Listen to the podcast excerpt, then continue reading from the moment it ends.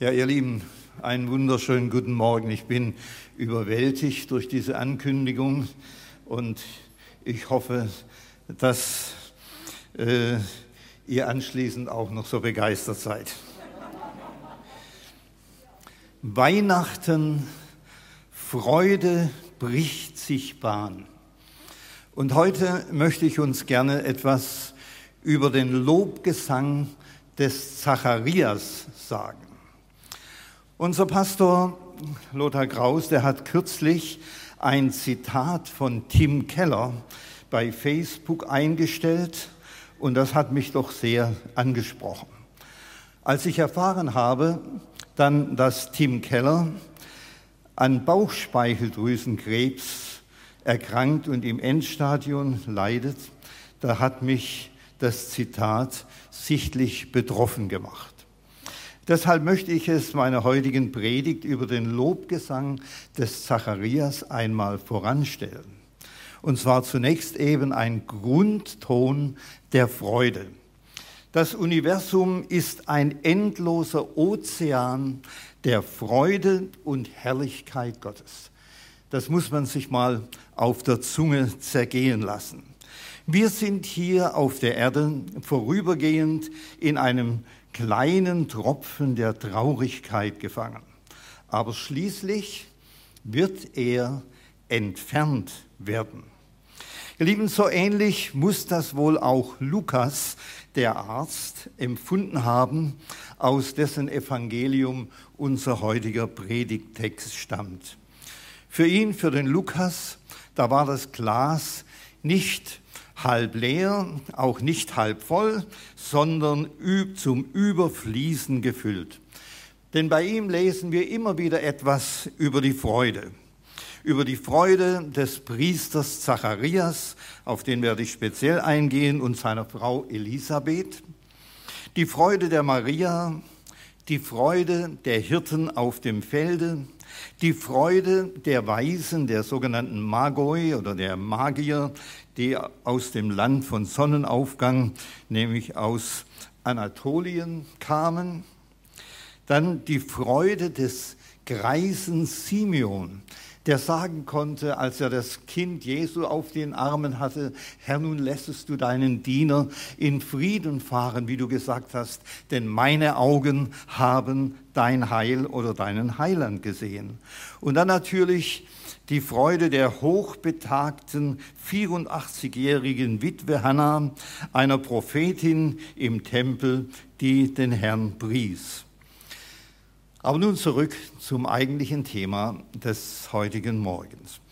Auf eine geheimnisvolle Weise beginnt Lukas die Geschichte des Kommens Jesu zu erzählen, ohne dass zunächst von Jesus selbst die Rede war, sondern er ergeht sich nur in gewissen Andeutungen. Übrigens, gewaltige Bewegungen in der Himmelswelt müssen dem Erscheinen des Gottessohnes auf Erden vorausgegangen sein.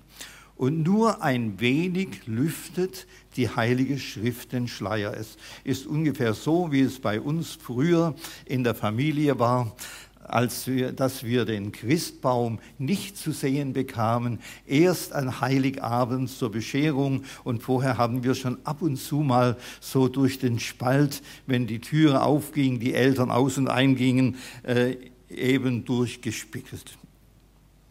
Also wie gesagt, gewaltige Bewegungen in der Himmelswelt müssen dem Erscheinen des Gottessohnes auf der Erde vorausgegangen sein. Und hinter all diesen Ereignissen, da steht eine lenkende Macht. Und diese lenkende Macht, die ist Gott der Vater selbst, der das Kommen seines Sohnes von langer Hand vorbereitet hat. Denn Jesus sollte ja zu einem ganz bestimmten Zeitpunkt in dieser Welt erscheinen, nämlich als die Fülle der Zeit gekommen war, so steht es im Galaterbrief, da sandte Gott seinen Sohn, geboren von einer Frau, unter das Gesetz getan. Es war also eine Zeit, in der Griechisch als Weltsprache sozusagen abgeschlossen war und die Römer die Straßen bauten, damit das Evangelium später auch zügig weitergehen konnte. Ihr Lieben, dass Gott am Werk ist, erkennen wir nicht zuletzt daran, dass immer wieder Engel auf dem Plan sind, dass Engel erscheinen. Übrigens, Wusstet ihr das? Ich habe es auch nicht gewusst, aber ich habe nachgelesen. Im Alten Testament alleine finden wir ungefähr 100 Referenzen über Engel. Im Neuen Testament sind es circa 150 Bibelstunden, wo Engel erwähnt werden oder Engel erscheinen. Von Jesu Geburt über sein Leiden bis hin zu seiner Auferstehung und die Himmelfahrt, das sind Engel am Werk.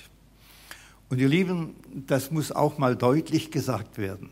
Engel, das sind nicht etwa niedliche, pausbäckige Putten, die barocke Altäre umschweben. Nein, es sind die gewaltigen Helden Gottes. Und die Bibel sagt uns, dass Engel Begleiter und Werkzeuge göttlicher Taten sind. Es sind dienstbare Geister, ausgesandt zum Dienst um unsere Willen, die den Himmel ererben. Wo immer übrigens Menschen Engeln begegneten, da sind die Menschen zutiefst erschrocken. So übrigens auch der Zacharias. Und die Situation des Priesters Zacharias und seiner Frau Elisabeth haben wir ja letzten Sonntag bereits in der Predigt gehört. Dennoch möchte ich sie nochmals kurz beschreiben. Zacharias und Elisabeth, da haben wir es mit einem Ehepaar zu tun, über das die Bibel sagt, dass beide ein gerechtes, ein rechtschaffenes Leben vor Gott lebten und in allen Geboten und Satzungen des Herrn lebten. Sie hatten leider kein Kind. Beide waren schon sehr betagt und ohne Umschweife sagt uns die Bibel, dass Elisabeth unfruchtbar war. Für eine Frau damals ganz gewiss eine große Schmach. Für Paare, die einen expliziten Kinderwunsch haben, ist Kinderlosigkeit auch heute noch eine große Herausforderung. Ihr Lieben, das Thema ist heikel. Darf man nachfragen, wenn ein Ehepaar keine Kinder hat? Darf man überhaupt fragen, warum habt ihr keine Kinder? Wollt ihr keine? Liegt es an dir, Elisabeth, oder an deinem Zacharias? Vielleicht schwingt ja auch in dieser Frage so etwas mit, ist Unfruchtbarkeit vielleicht eine Strafe Gottes? Doch der biblische Befund ist so eindeutig, dass man keinen kausalen Zusammenhang konstruieren könnte, denn beide waren fromm und lebten vor Gott und führten ein untadeliges Leben. Dennoch lässt unser Text darauf schließen, dass Zacharias wegen ihrer Kinderlosigkeit nicht so ganz zur Ruhe gekommen war. Vermutlich hat er, ich nehme mal an, in früheren Jahren noch wesentlich häufiger gebetet und lag Gott damit in den Ohren. Und mit zunehmendem Alter hat sich das auch wohl etwas verflüchtigt. Ein kleiner Exkurs noch ins alttestamentliche Priestertum. Er war ja Priester, wie auch seine Frau Hannah. Sie stammten aus priesterlichem Geschlecht. Die alttestamentliche Priesterschaft, die war in 24 Ordnungen unterteilt, deren jede zweimal im Jahr für jeweils eine Woche nach Jerusalem zog, um dort den Tempeldienst zu versehen. Dort wurde durch ein Los bestimmt, äh, wer das Räucheropfer darbringen durfte. Und diese hohe Ehre wurde einem Priester ein, höchstens zweimal im Leben überhaupt vergönnt. Und nun fiel diesmal das Los auf Zacharias. So ging Zacharias in den Tempel des Herrn, um dort das Räucherwerk auf die glühenden Kohlen des Altars zu schütten. Danach hat er sich, wie vorgeschrieben, auf zur Anbetung niedergeworfen und er erlebte etwas Besonderes.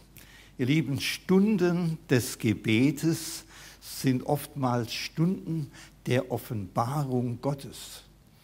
Helmut Thielicke, er sagte einmal, dass Leute, die keine regelmäßigen Gebetszeiten haben, auch nur sehr selten unregelmäßige Gebetszeiten haben. Und deshalb ist es wichtig, dass wir in unserer sogenannten stillen Zeit den Herrn suchen, dass wir regelmäßige Gebetszeiten haben. Am besten in diesen Stunden des Tages, wo wir am fittesten sind. Auch hier gilt das Beste dem Meister. Aber da erschien plötzlich ein Engel des Herrn und stand an der rechten Seite des Räucheraltars. Der Theologe Helmut Gollwitzer, er schrieb vor Jahren, wer einen Engel sieht, dazu noch einen Erzengel, der steht unter der Wucht einer unvergleichlichen göttlichen Erfahrung. Durch ihr Auftreten erscheint die dichteste Gestalt der Gegenwart Gottes. Ja, ein Engel, ein schirmender Cherub, der die große Herrlichkeit Gottes von anderen niedrigeren Wesen abhält. Und nun Zacharias, er ist erschrocken wie immer Menschen erschrocken sind, wenn Engel plötzlich auftauchten. Und Zacharias ist keine Ausnahme. Als er den Engel sah, erschrak er und es kam Furcht über ihn. Denn durch die Erscheinung des Erzengels Gabriel, da kam eine andere Generation, äh, eine andere Dimension in unsere Zeit herein.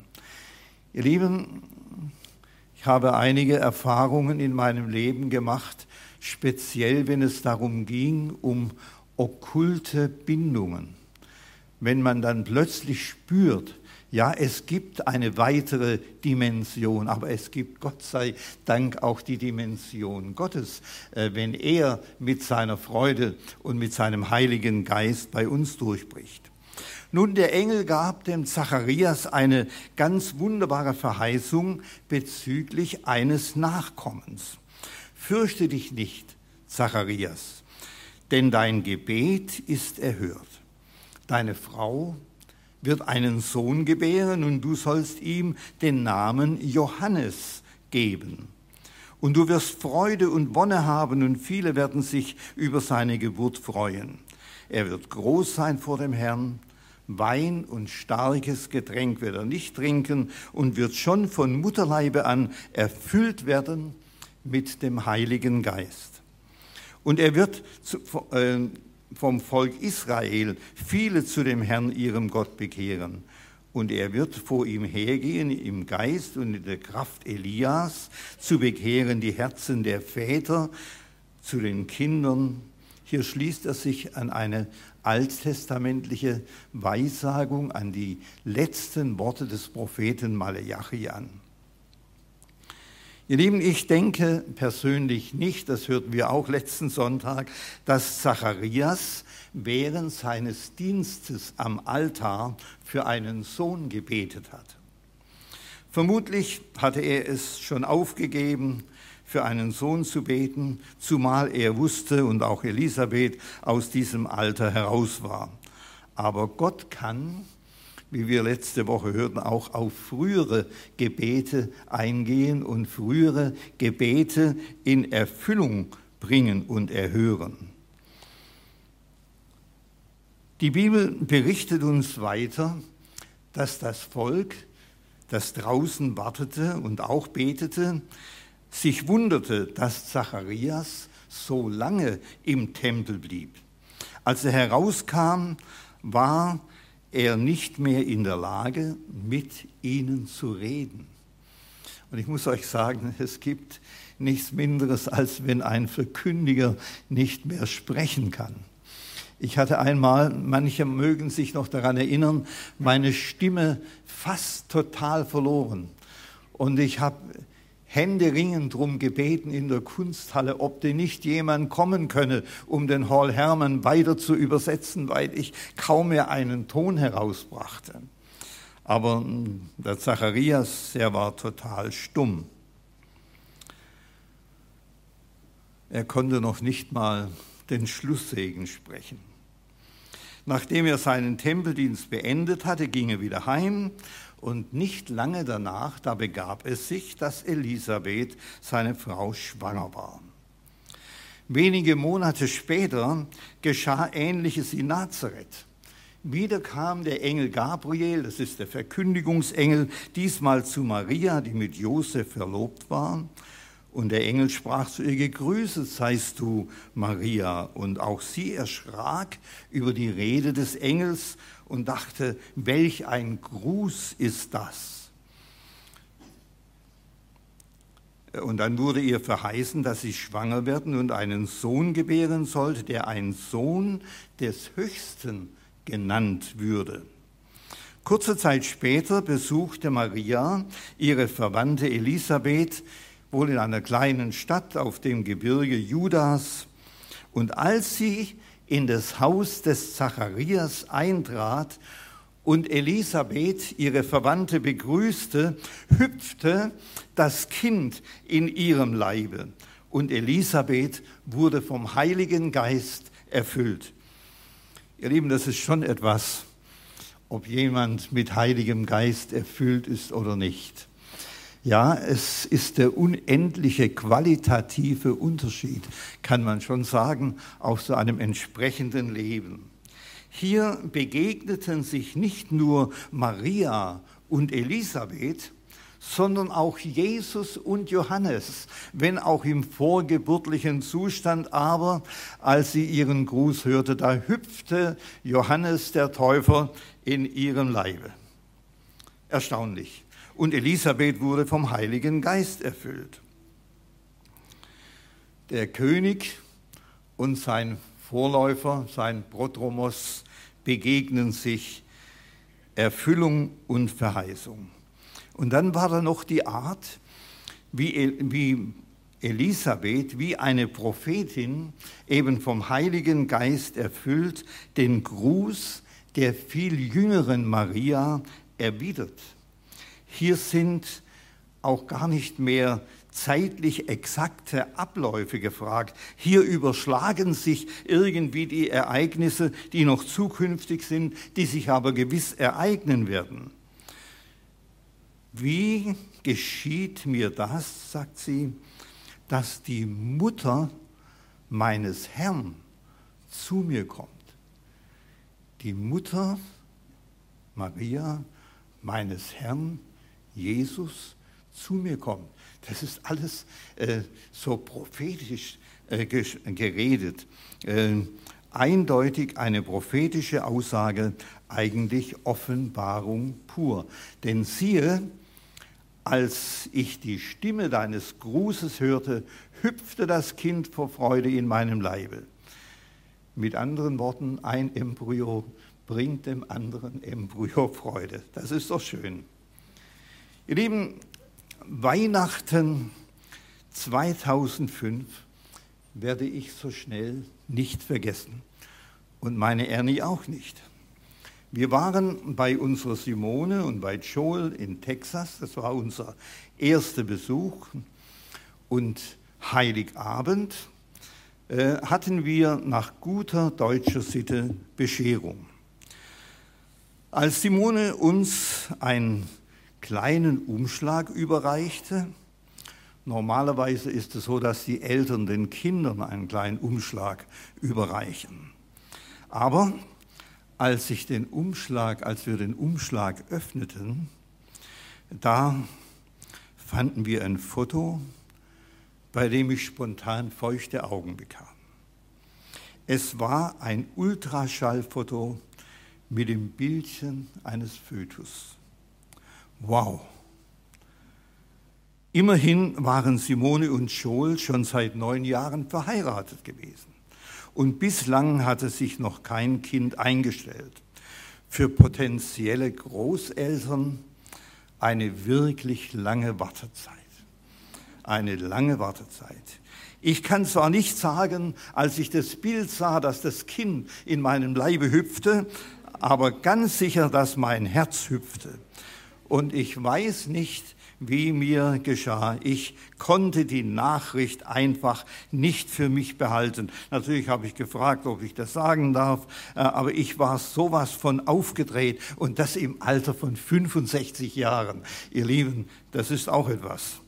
Am nächsten Tag habe ich es gleich dem Pastor berichtet, war übrigens auch Weihnachten, also ganz nach dem, äh, nach dem äh, Text Go tell it on the mountain und and everywhere. Verkündigt's überall. Du wirst Opa. Ist das nicht schön? Ihr Lieben, als Johannes schließlich geboren und, der, und acht Tage später beschnitten wurde, da löste sich auch die Zunge des Zacharias und er konnte wieder reden. Und wie? Inspiriert durch den Heiligen Geist, äh, der ihn geradezu beflügelte und über sich hinauswachsen ließ, fing Zacharias an zu weissagen, ja einen Lobgesang anzustimmen, inspiriert wiederum durch den Heiligen Geist. Ein Lobgesang, geisterfüllt, das ist, wie ich vorhin sagte, Unend der unendliche qualitative Unterschied. Ihr Lieben, ein Lobgesang. Einmal steht in der Bibel, als sie den Lobgesang gesprochen hatten. Also ich weiß nur nicht, wir kennen die Melodie nicht, wir kennen den Rhythmus nicht, auch nicht das Tempo jenes Lobgesanges, aber vielleicht war es so bewegend wie das Stück, das ich mir Weihnachten für Weihnachten in einer großen Lautstärke gönne. For unto us a child is born. Denn es ist uns ein Kind geboren, ein Sohn ist uns gegeben und die Herrschaft liegt, ruht auf seiner Schulter aus Händels Messias. Und dann natürlich noch etwas, das darf auch nicht fehlen, aus Bachs Weihnachtsoratorium. Jauchzet, frohlocket und preise die Tage, rühmet, was heute der Höchste getan. Ja, in der Adventszeit feiern wir die Erwartung eines Kindes, das nicht nur das Leben von Zacharias und Elisabeth radikal verändern wird.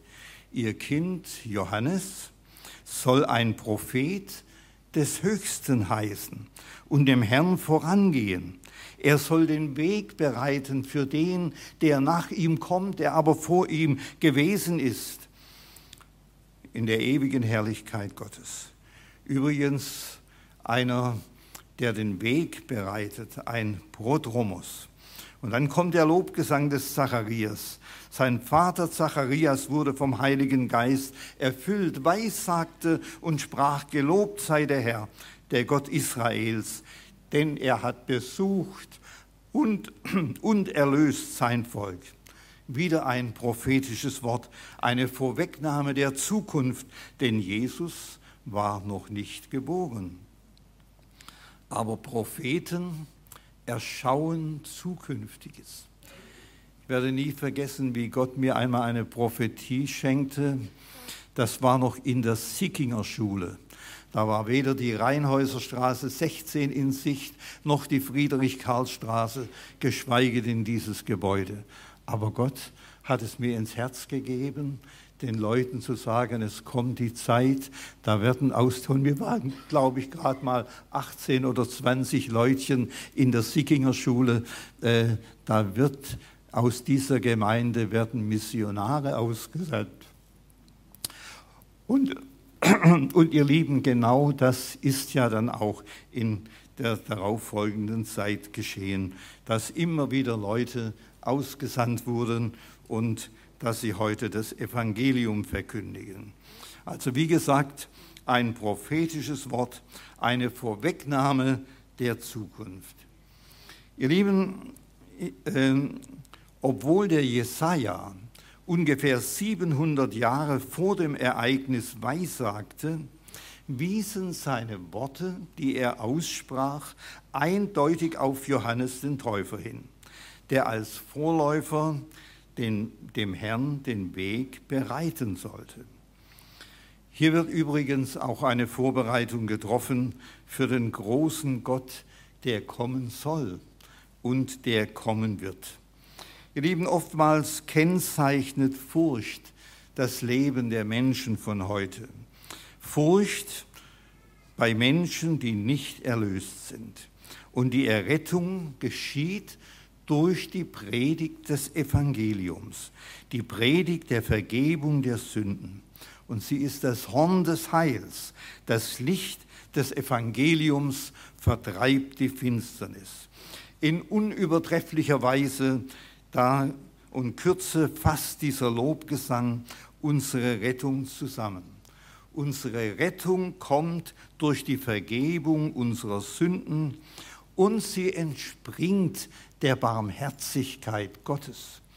Wusstet ihr, dass Gott ganz, ganz tiefe Gefühle haben kann? Ja, er hat, er hat ein, ein großes inneres Erbarmen. Und das hat mich in England damals äh, immer wieder erstaunt, wenn die Leute von Bowels of Mercy gesprochen haben, von Eingeweiden der Barmherzigkeit. Oder wie einmal jemand sagte, äh, als der Herr Jesus das Volk sah, jammerte ihn desselben. Und er hat übersetzt, da drehte es ihm das Herz im Leibe herum. Oder er hat es ganz tief in den Gedärmen gewissermaßen gespürt. Und so kommt also Vergebung durch die große Barmherzigkeit Gottes. Er ist übrigens auch der Aufgang aus der Höhe. Äh, dieser eigentümliche Ausdruck, er stammt daher, dass die griechische Übersetzung des Alten Testamentes dem messianischen Ausdruck der Spross, ein Spross kommt normalerweise von unten her, mit Aufgang übersetzte. Und damit tritt anstelle des Bildes eines von unten kommenden Gewächses das Bild äh, von einem aufgehenden Licht, das von oben kommt. Du Kindlein wirst ein Prophet des Höchsten reisen. Du wirst vor dem Herrn hergehen wenn du seinen Weg bereitest und Erkenntnis des Heil gebest seinem Volk von der Vergebung ihrer Sünden. Komm bald zum Ende. Wenn das mit dem, mit den Blättern hier noch funktioniert, ja.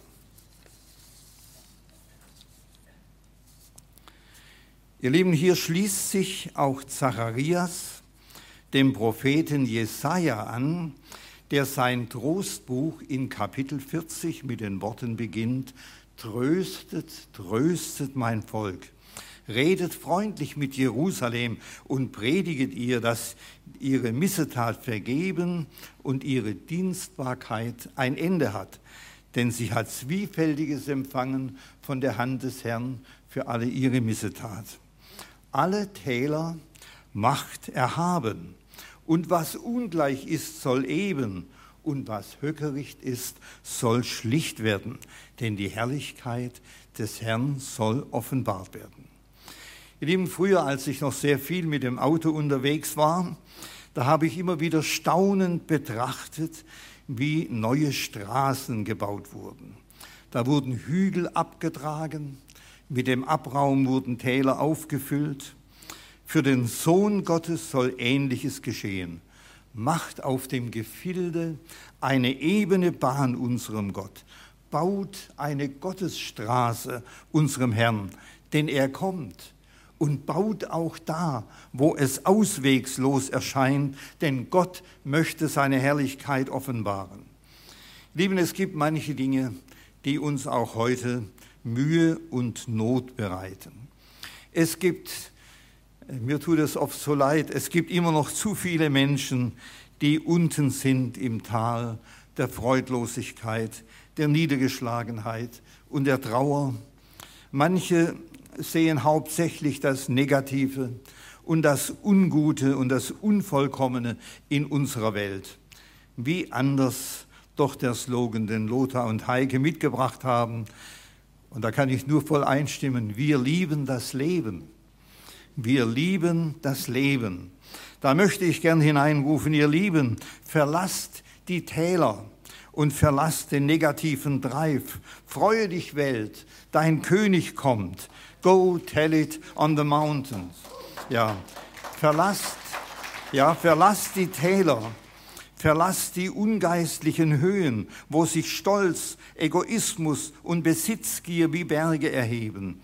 Ihr Lieben, wir haben in der letzten Zeit häufiger das Wort Koinonia erklärt bekommen, eines meiner Lieblingsworte im Neuen Testament. Und Koinonia bedeutet ein großzügiges Miteinanderteilen im Gegensatz zur Pleonexia, ein Wort, das Luther mit Geiz übersetzt, eine Wurzel allen Übels, heißt aber äh, mehr haben wollen, als der andere hat und demnach äh, zerstört Pleonexia auch die beste Gemeinschaft, also die Habgier. Und jetzt sagt der Prophet, es spricht eine Stimme, predige. Und die Frage ist, was soll ich predigen? Das ist die Frage von manchem Pastor, wenn er über viele Jahre vor den gleichen Leuten spricht. Was soll ich predigen? Die Frage hat mir Lothar abgenommen. Er hat mich gebeten, über den Lobgesang des Zacharias etwas zu sagen. Somit war also die Textwahl schon gegeben. Was soll ich predigen? Und Gott gibt die Antwort und sagt, und die Erkenntnis, die aufrütteln muss, das Diesseitige, also alles das, was wir betasten, was wir mit unseren Augen sehen, was wir fühlen können, das Diesseitige ist so vergänglich. Ja, es ist tatsächlich vergänglich, ob wir es uns eingestehen wollen oder nicht, ob wir Jäger und Sammler sind oder nicht. Es ist so vergänglich. Es ist eine Illustration für uns Menschen. Alles Fleisch ist Gras und seine Anmut, seine Schönheit, wie die Blume des Feldes. Das Gras verdorrt, die Blume verwelkt und die Inspiration treibt den Propheten immer weiter. Das Gras verdorrt und die Blume verwelkt. Wenn der glutheiße Wüstenwind aufbricht, verwelkt selbst die üppigste Vegetation. Ihr Lieben, oder ein Lied haben wir gesungen, seht, man musste sie begraben, die der Welt Gebote gaben. Ihre Häuser wurden Trümmer, ihre Münzen gelten nimmer, die man in der Erde fand. Um das zu illustrieren, früher habe ich öfters Dienste in Seniorenheimen gemacht. Schon in England. Und ihr Lieben, machen wir uns nichts vor. Da triffst du dann zum Beispiel eine frühere Tänzerin, die mal bildhübsch war und jetzt am Rollator entlang schleicht. Es ist alles vergänglich. Aber eine Sache, die hat mich ganz besonders berührt. Ich war in Heilbronn im Seniorenheim und weil ich ja früher meine Trompete dabei hatte und gerne auch geblasen habe. Da sagte mir ein uralter Mann, wie ich meinte, er sei früher königlicher Hoftrompeter gewesen. Königlicher Hoftrompeter. Ja, das ist dann schon was, wenn du dann als kleinerer Trompeter äh, dein Instrument auspackst. Aber ich wollte ihm trotzdem eine Freude machen. Ich habe ihm ein Stück geblasen, das so kongenial ist von der Melodie und von dem Text. Ich weiß nicht, ob es der ein oder andere von euch kennt. Aus dem Stück Der Trompeter von Säckingen. Da heißt es, es ist im Leben hässlich eingerichtet, dass bei den Rosen gleich die Dornen stehen. Und was des Menschenherz auch denkt und dichtet, am Schlusse kommt das Voneinandergehen. In deinen Augen habe ich es gelesen, es blitzte drin von Lieb und Glück ein Schein. Behüte ich Gott. Es wäre so schön gewesen, behüte ich Gott. Es hat nicht sollen sein. Und was soll ich euch sagen? Äh, der allerletzte Vers, da sollte man nochmal das hohe B anblasen. Und es ist mir doch ein bisschen weggerutscht in Anbetracht des königlichen Hoftrompeters, der vor mir saß. Aber er hat mich mit zahnlosem Mund angelächelt. Und das war doch auch etwas. Also alles ist vergänglich. Ihr Lieben, aber, und damit komme ich zum Schluss, unser Gott bleibt ewiglich. In der Adventszeit, da denken wir an das Wunder, das noch viel größer ist als das, das ein Zacharias und der Elisabeth widerfuhren. Wir denken an das Wunder aller Wunder, dass Jesus auf die Welt gekommen ist und dass Gott in Jesus Mensch wurde. Wie viel mehr Grund haben wir zu jubeln als ein Zacharias? Ihr Lieben, für viele Menschen liegt dieses weihnachtliche Wunder noch im Verborgenen. Vielleicht auch für den einen oder anderen heute Vormittag. Verborgen hinter den langen Jahren, die seit der Geburt Jesu vergangen sind. Aber wenn wir auch nur ein bisschen in die Geschichte hineinschauen, dann merken wir, wie viel sich seitdem verändert hat. Verborgen durch unser rationales Denken, das uns fragen lässt, wie es denn sein kann, dass ein Gott Mensch wird. Ihr Lieben, nun trotz allem, was wir in diesen Tagen auch an Widerwärtigkeiten erleben mögen, vielleicht an Begrenzungen unseres Leibes, der in die Jahre gekommen ist. Ich habe heute früh schon jemandem gesagt, als ich gefragt wurde, wie es mir geht, sage ich, ja, na, in diesem Alter ist die Hebamme an nichts mehr schuld. Äh, das ist sicherlich auch wahr. Aber ich weiß, dass Jesus das Licht der Welt äh, gekommen ist und dass er in unser Herz eintreten und einziehen will. So haben wir früher immer mal gesungen, komm in mein Herz, Herr Jesus, komm, ziehe ein, ich will dein ganz sein, komm in mein Herz, Herr Jesus. Ihr Lieben, ich weiß, dass wenn wir Jesus als das Licht der Welt in unser Herz einlassen, dass er eine Schneise in unsere Dunkelheit bricht, auch in die Tiefe unseres Herzens. Deshalb mache dich auf, nimm ihn auf und werde Licht. Das Wort sagt, wie viele ihn aufnahmen, denen gab er das Recht, Gottes Kinder zu werden, die an seinen Namen glauben. Dann lasst uns einstimmen in den Jubel des Zacharias über die Erlösung. Wir haben allen Grund dazu das Universum ein endloser Ozean der Freude und Herrlichkeit Gottes. Wir sind hier auf der Erde vorübergehend in einem kleinen Tropfen der Traurigkeit gefangen, aber schließlich wird er entfernt werden. Amen. Ja, preis den Herrn.